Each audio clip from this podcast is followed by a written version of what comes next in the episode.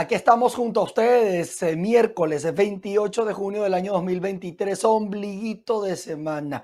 Soy Manuel Fajardo, gracias por acompañarnos a nuestra emisión meridiana de noticias que vamos a comenzar de inmediato. Un reciente ranking realizado por el Instituto para la Economía y la Paz aseguró que Colombia y Venezuela son los países menos pacíficos de la región. Irene Mejías nos da más detalles de este eh, reciente informe. Sí, gracias por el contacto y un saludo a quienes a esta hora sintonizan la emisión meridiana de noticias. Colombia y Venezuela fueron catalogados como los países más conflictivos de la región en Latinoamérica y menos pacíficos. Esto debido a los constantes problemas sociopolíticos que afrontan y la violencia en estos territorios. Esto según un estudio que realizó el Instituto para la Paz y la Economía.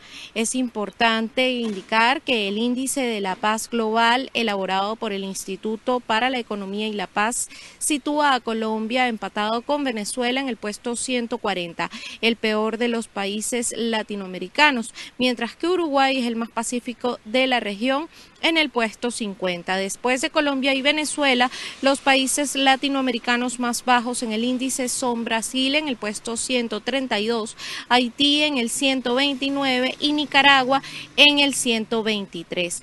Europa con Islandia y Dinamarca son los territorios más pacíficos según este ranking que, como les comentaba, ha sido publicado este miércoles. Esta es la información que nosotros tenemos hasta este momento y de esta manera devolvemos el contacto a los estudios. Nos vamos hasta el estado Zulia, donde luego de las protestas indígenas yucpas registradas en el Palacio de Justicia en la ciudad de Maracaibo para exigir la liberación de tres de sus familiares que se encuentran privados de libertad por la paralización del puente sobre el lago, la seguridad en el lugar fue reforzada. Establecemos el presente contacto desde el Palacio de Justicia en la ciudad de Maracaibo.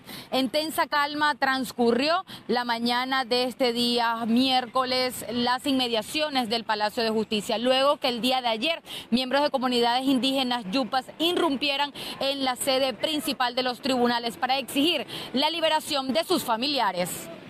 Bueno, yo no he visto que la, la seguridad haya sido vulnerada se activan los mecanismos previstos para en caso de, protesta. Y me parece que todo está bien. Ellos tienen derecho a protestar, pero no pueden tampoco violar los derechos de las demás personas. Mi derecho llega hasta donde está tu derecho. No puedo traspasar tu derecho. Todas las personas tienen derecho a circular por el puente sobre el lago si se refiere a problemas sobre el puente sobre el lago. Ellos pueden protestar de otra forma, no pueden trancar las vías y están acostumbrados y prácticamente como extorsión. Tú vas hacia la zona de Perijá y si no le pagas para pasar no te dejan pasar. Eso se ve a diario. Yo pienso que los actos de violencia que cometen los, indígenas es producto de que el Estado venezolano no les permite el acceso a la justicia. Verdaderamente tenemos que comenzar con la violación de los derechos de esas personas. O sea, no es posible que los familiares no lo dejen pasar, que no tengan respuesta oportuna, de, no, no exista la tutela judicial efectiva. O sea, los mecanismos de protección hacia ellos y las entidades que deben protegerlos no ejercen sus facultades, no. Entonces resulta que eso trae como consecuencia esos actos de violencia que ustedes ven. Ahora bien, ellos no pueden cometer actos, vamos a decir, de sabotaje, mm, prácticamente trancando vías, rompiendo las instalaciones, porque eso es contrario a la ley. Pero eso es producto de la falta de acceso a la justicia.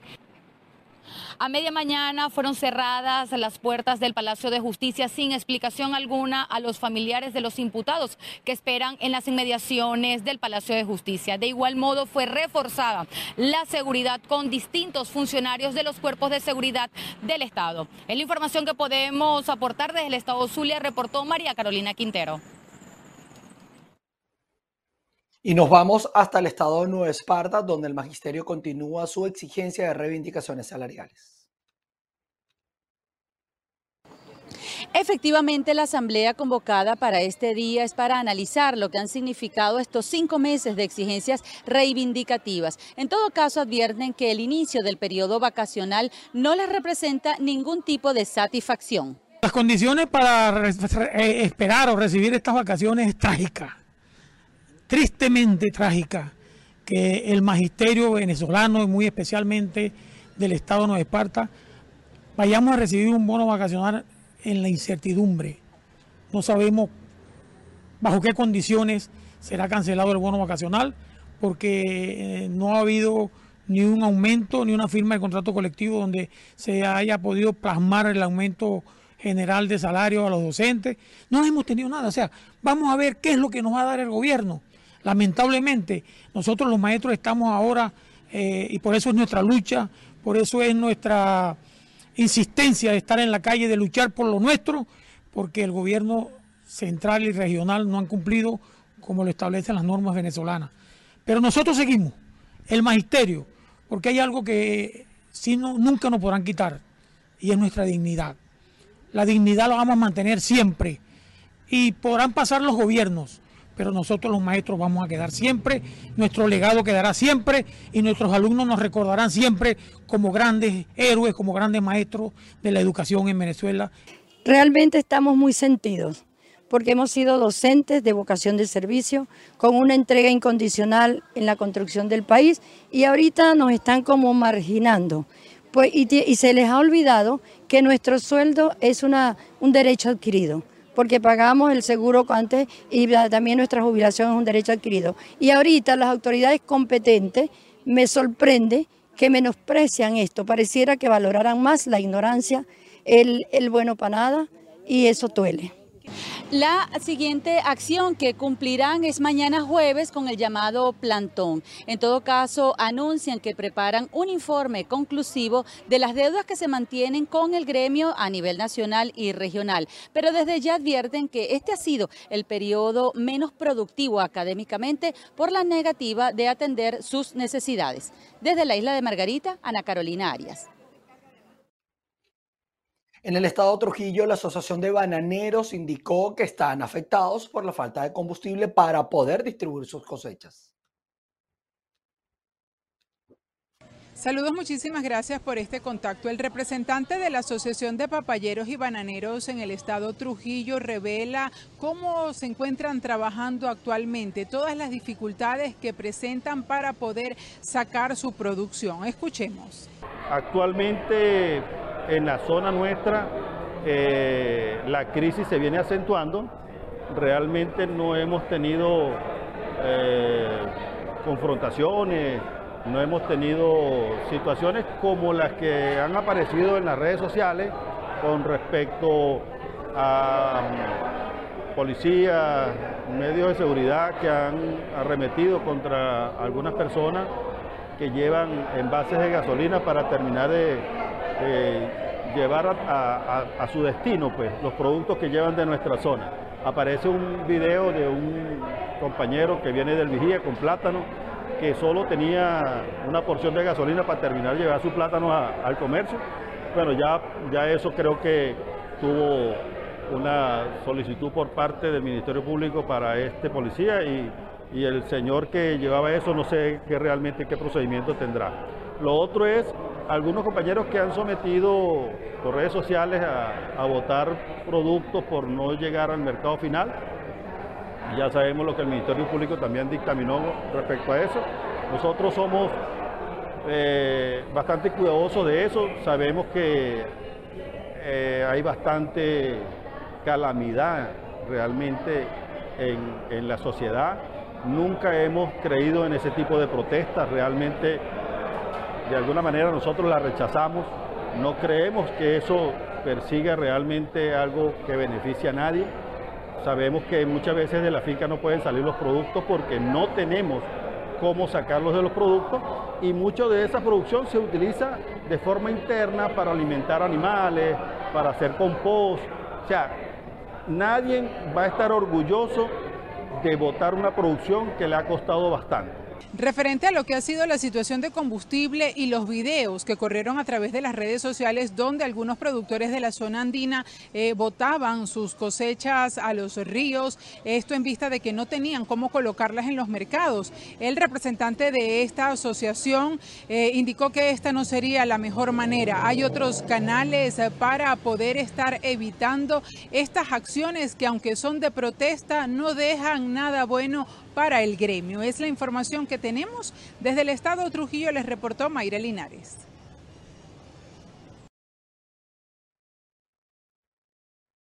Nos vamos hasta el estado Falcón, donde la Cámara de Comercio de la Vela reportó un aumento en la exportación de productos a Curazao y Aruba en el último mes. Buenas tardes, gracias por el contacto. Desde que se reactivaron las operaciones comerciales con las islas Aruba y Curazao el pasado 7 de mayo, se ha ampliado la exportación de productos desde el estado Falcón hacia estas islas del Caribe neerlandés. Vamos a conversar con Juan Gotopo, él es vicepresidente de la Cámara de Comercio de la Vela, para que nos dé detalles de esta relación comercial que tienen con las islas. Sí, efectivamente, bueno, desde que se reabrieron las fronteras con las islas ABC el pasado 7 de mayo. Eh, hasta el momento, hasta el día de hoy, se ha incrementado en un 200%, 270% el, el comercio entre la isla de Aruba, la isla de Curazao y la vela de Coro. Este, hasta el momento, el registro que llevamos a cabo en la Cámara de Comercio, totalizamos 310 toneladas, de las cuales 245 se han exportado a la isla de Curazao y 65 eh, toneladas a la isla de Aruba. Eh, cabe destacar que hasta el momento tenemos cuatro embarcaciones eh, en el intercambio comercial eh, y se espera que en las próximas semanas se incorporen cuatro embarcaciones más, lo que obviamente se va a traducir en el incremento del comercio, no solamente con la isla de Curazao, sino también hacia la isla de Aruba desde la vela de Coro. hay que señalar que también se han exportado mercancías por el puerto de Guaranao, en Las Piedras, en la península de Paraguaná, sin embargo, nosotros, eh, como Cámara de Comercio del municipio de Colina, no manejamos esas cifras, pues, solamente estamos dando los datos que competen al municipio de Colina de acá de la Vela de Coro. ¿Se van a sumar nuevas embarcaciones? Sí, es la expectativa. Hay cuatro embarcaciones que hasta el momento están varadas en la bahía de la Vela, están terminando pues, lo que es las reparaciones, otras están a la espera de la certificación de navegación por parte del Instituto de los Espacios Acuáticos de Venezuela para incorporarse pues, a la flota eh, comercial eh, marítima desde la vela hacia estas islas. Eh, se está en la expectativa también de que en los próximos días se pueda reabrir la frontera con, con la isla de Bonaire, pero no hay información oficial hasta el momento, solamente es un rumor que, que tenemos por parte de las agencias de la isla de Curazao, este, que aparentemente bueno, las agencias navieras en la isla de Aruba están culminando lo que son los trámites administrativos para ponerse a punto y poder recibir este tipo de embarcación también en la isla de Bonaire. muchísimas gracias. Escuchamos a Juan Gotopo, él es vicepresidente de la Cámara de Comercio de la Vela, es parte de la información que tenemos a esta hora desde el Estado Falcón. Continuamos con más de Noticias BPI TV. Vamos a seguir con información porque la aeronave que cubría la ruta de Curazao hacia Bucaramanga, Colombia, que perdió comunicación justamente con eh, Maiquetía no ha sido localizada aún en el estado Lara, que era donde transitaba. Vamos a ver la información actualizada a esta hora.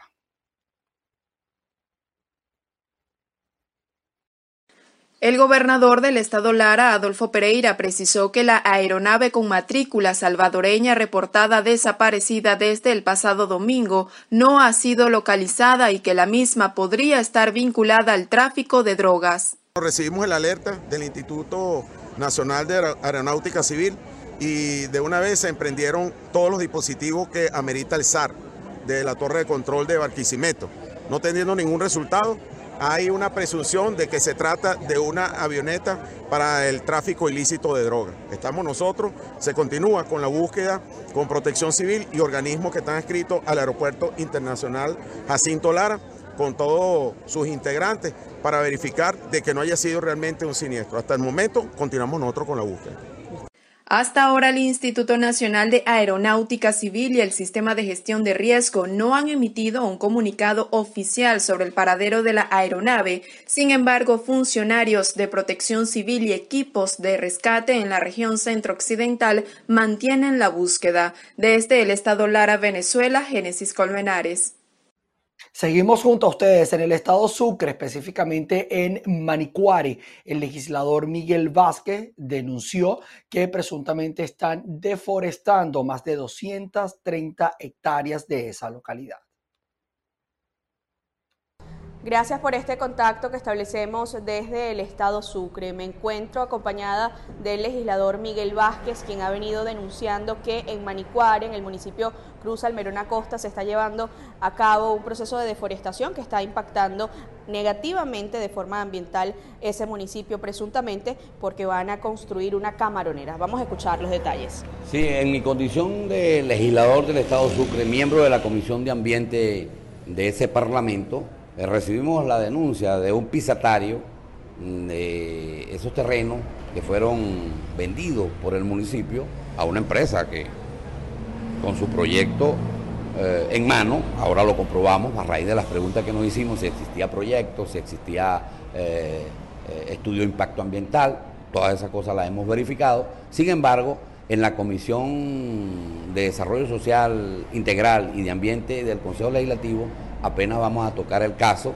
con la participación del Ministerio de Ambiente, de la propia empresa, eh, vamos a invitar también a miembros de la alcaldía mm, del municipio y también al pisatario, porque el origen de esta incomodidad es el pago de bienhechuría. Una vez que eh, el pisatario demuestre que tiene su carta agraria, demuestre que fue afectado, por supuesto, entiendo que no hay ningún problema en resarcir los daños, y eso es normal, más bien existen tablas de cómo pagar cada una de esas cosas. Eh, en este intervalo de tiempo donde no se ha reunido la comisión, yo me reunió con el pisatario y sus asesores, me reunió con miembros de la empresa, he conversado con eh, directivos, en todo caso fiscales del Ministerio de Ambiente, y al parecer hay un proceso legal allí. La incomodidad real, original, es el tema de las bienhechurías. Y hablando se entiende la gente, y ha sido la recomendación que hemos dado. También así va a ser la propuesta que llevaré a la Comisión de Ambiente del CLE para que eh, empresarios, alcaldía y pisatarios se sienten en una mesa de conversación y se arreglen esas cuestiones. El tema del terreno tiene algunas dudas, ya ese es otro debate que no tiene nada que ver con el proyecto de estudio impacto ambiental que tiene la empresa que va a hacer la camaronera. Al parecer eso está funcionando bien. Yo lo vi, yo no tengo eh, mayores conocimientos, pero están actuando conforme a lo que se pide, la permisología, la autorización del Ministerio de Ambiente. Y el Ministerio de Ambiente aquí, conteste con eso, está avalando esa cuestión. Pero formalmente eh, vamos a esperar una decisión de la Comisión de Ambiente del CLES. ¿Para cuándo se tiene planteado esta, esta Bueno, yo, yo quisiera que mañana mismo, que es cuando toca la reunión de la Comisión de Ambiente, ya hace dos semanas no se reúne, que mañana mismo tocáramos esa cuestión, porque hace falta pues la tranquilidad. No ha sido en modo alguno ninguna intención de paralizar ese proyecto, por el contrario, en conversación privada con empresarios, con pisatarios, con el Ministerio de Ambiente, yo creo que debe seguir trabajando mientras no se demuestre lo contrario. La incomodidad real es el pago de benechuría. Ese sí es el tema a discutir. Bien, escuchábamos al legislador Miguel Vázquez sobre este tema en Manicuare, municipio Cruz Almerona Costa. Con esta información nosotros volvemos contigo. Andrea Fabiani en las cámaras. En otros problemas comunitarios les contamos que desde hace más de un mes se viene registrando presuntas irregularidades en la distribución de gas doméstico. Esto en San Juan de los Moros, en el estado Guárico. Tenemos el informe. Hola Manuel, este es uno de los principales centros privados de recarga de gas ubicado en San Juan de los Morros, donde acuden personas de distintas comunidades de la capital del estado Guárico, pero también provenientes del sur del estado Aragua. Hemos podido conversar con algunas de estas personas y ellos han manifestado que tienen hasta cinco meses esperando por la distribución del gas doméstico a través de los comités locales de abastecimiento y producción. A pesar de que este centro es una solución, aquí también el gas no está llegando con frecuencia. Vine antier, vine ayer, Bueno, ayer le pedí el número de teléfono a un señor que vende empanada ahí, porque, o sea, para llamarlo, para que me haga la huerta, pues. Como a la, ante las 8 me llamó. Mira, llegó el gas. Oye, agarré mi carro y me vine soplado, chamo. Fíjate dónde quedé. Yo tengo dos bombonas. A veces cuando se me acaba una y vengo rápido la lleno, pero se me alargó la cosa que se me acabaron las dos y, y he estado bueno, dando, como dice, trancazo, cocinando con leña y tenemos cinco meses esperando que venga el gas por la comunidad. Ya se pagó, pero si no viene el gas tenemos que movilizarnos a algún sitio a conseguir el gas, porque si no, imagínate cómo hacemos. Cocinar en leña pues no es muy bueno y las cocinitas eléctricas de tanto tu cocina y cocina eso se funde. A veces compramos acá porque a veces hay, a veces no hay. O si no vamos más arriba, Camoruquito y la otra la que queda más arriba y de donde haya, pues la compramos, pues lo importante es que haya y que podamos solventar el, gas, pues. Y se ha conseguido. Lo que pasa es que el viernes pasado llegamos y fuimos a Camuriquito y entonces cuando fuimos a, ya era mediodía, nos dieron más oportunidad, entonces bueno, nos tenemos que venir para San Casimiro sin el gas y hoy otra vez para San Juan. Venimos a comprar aquí. Si nosotros somos un país que somos productor, que tenemos gas, tenemos petróleo, ¿por qué tenemos que estar haciendo estas cosas? Porque nos está pasando a nosotros esta situación. Los precios de las bombonas en este centro están desde 3 dólares, que representan un poco más de 80 bolívares, hasta 12 dólares, que son más de 300 bolívares. Esto a pesar de que representa un sacrificio para muchas de estas familias, es un esfuerzo que les permite evitar el uso de leña o incluso cocinas eléctricas. En Guárico, Venezuela, Jorge González. En este momento vamos a salirnos de Venezuela y vamos a revisar la información internacional para contarles que Chile es uno de los países de Latinoamérica y el Caribe con mayores índices de problemas en la salud mental, por lo que ha impulsado iniciativas para brindar bienestar a su ciudadanía. La salud mental en Chile está dejando de ser un tabú. El país toma la delantera regional y encara sin complejos y de manera transversal la crisis en esta materia, con un presidente que habla abiertamente de su trastorno obsesivo compulsivo, el mayor programa de prevención de suicidio de Latinoamérica o el protocolo inédito de un conocido centro comercial. De acuerdo con la Organización Mundial de la Salud, Chile es uno de los países con más altos índices de enfermedades mentales que se han agravado con la pandemia. Ante esto, Boric, quien padece trastorno obsesivo compulsivo desde la adolescencia y en 2018 tuvo que ingresar dos semanas para tratárselo, ha aprobado leyes como la que garantiza la inclusión de personas con trastorno del espectro autista y ha prometido la mayor inversión en 30 años en salud mental. Isabel Puga, presidenta del Colegio de Psicólogos, considera que la cultura juega un papel determinante. Tiene una particularidad que nos diferencia de todo el resto de Latinoamérica, o de Latinoamérica, es claro, y el Caribe, es que no somos tan buenos para reírnos, no somos tan buenos para las fiestas, o sea, nadie conversa con nadie en un ascensor, nadie habla con nadie en un transporte, nadie habla con nadie en el metro, en el metro en la mañana nadie se ríe. No obstante, el país es uno de los más preocupados en el mundo por tratar este tema, solo después de Suecia, tanto así que en los últimos años se han desarrollado programas como Quédate, con 2 billones de dólares de presupuesto e integrado por ocho psicólogos que atienden un chat para prevenir el suicidio. Chile es el sexto país de la región con mayor tasa de suicidios, 9 por cada 100.000 habitantes, superando con creces la media regional, 6.2 según la OMS. La cifra sufrió una leve disminución durante la pandemia, pero volvió a repuntar tras los confinamientos y ya está en los niveles de 2019.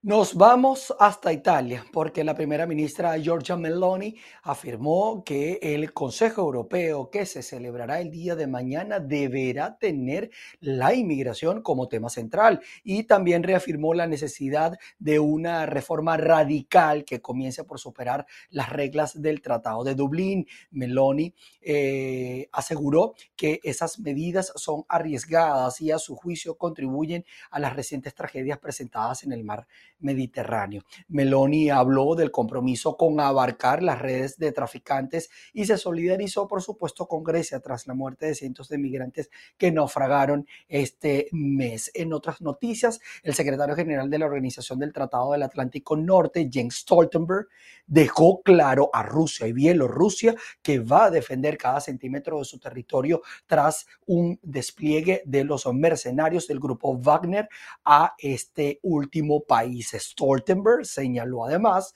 que es pronto para sacar conclusiones, pero asegura que algunas fuerzas del grupo Wagner pueden ser desplegadas en Bielorrusia tras el recibimiento del, líder Yergeni Prigozhin, razón por la que los aliados como Lituania, que son países limítrofes con esa nación, han pedido reforzar su seguridad. Así que estaremos atentos a lo que pasa en Europa del Este. Mientras tanto, llegamos al final de nuestra emisión meridiana de noticias.